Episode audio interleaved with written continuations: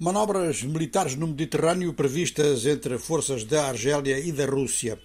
O Ministério da Defesa em Argel publicou um comunicado dizendo que navios russos já se encontravam num ponto do litoral argelino, não deu indicações mais precisas. Acredita-se que estas manobras, que estão previstas, portanto, para o Mediterrâneo para durar quatro dias, sejam manobras navais ou manobras de caráter também anfíbio. Esta cooperação em termos de exercícios militares entre a Rússia e a Argélia vem desde há algum tempo.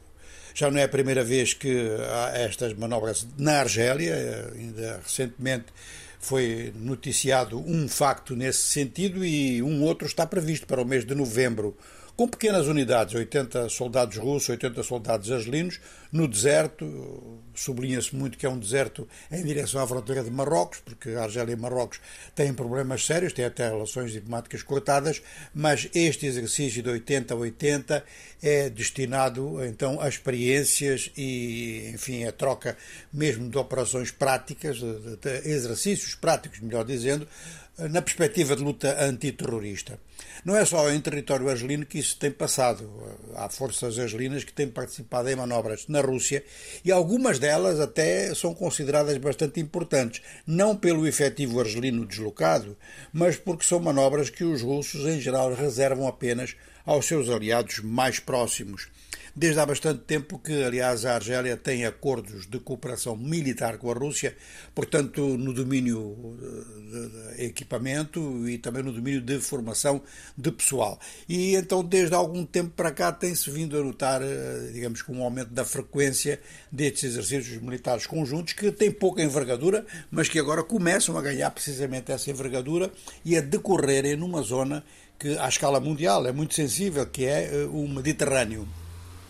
Vamos passar para o deserto mesmo e vamos lá para o Tchad.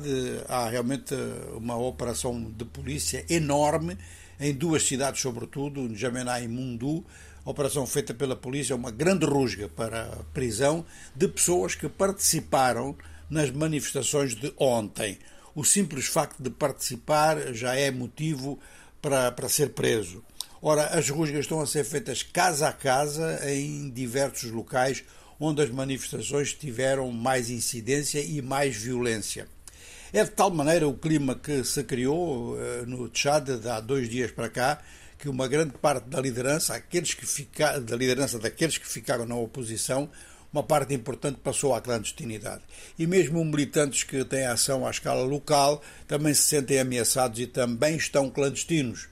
Isto num país como o Tchad, que tem uma tradição insurrecional muito grande e que há muito armamento disperso por todo o país, pode favorecer alianças eh, desses opositores urbanos com opositores que se encontram ou exilados no sul da Líbia ou que estão dispersos em zonas do norte do Tchad e já algumas vezes desencadearam ações armadas. De maneira que a situação tchadiana, ao longo de todo o fim de semana, deve ser marcada por isto, porque o dispositivo policial é para atuar durante vários dias, dá, dá, dá esse perfil, para atuar durante vários dias, e a oposição, os, os, os, os líderes da oposição e os militantes que passaram à clandestinidade revelam que estes setores da oposição tomaram precauções e montaram infraestruturas prévias já nesta perspectiva.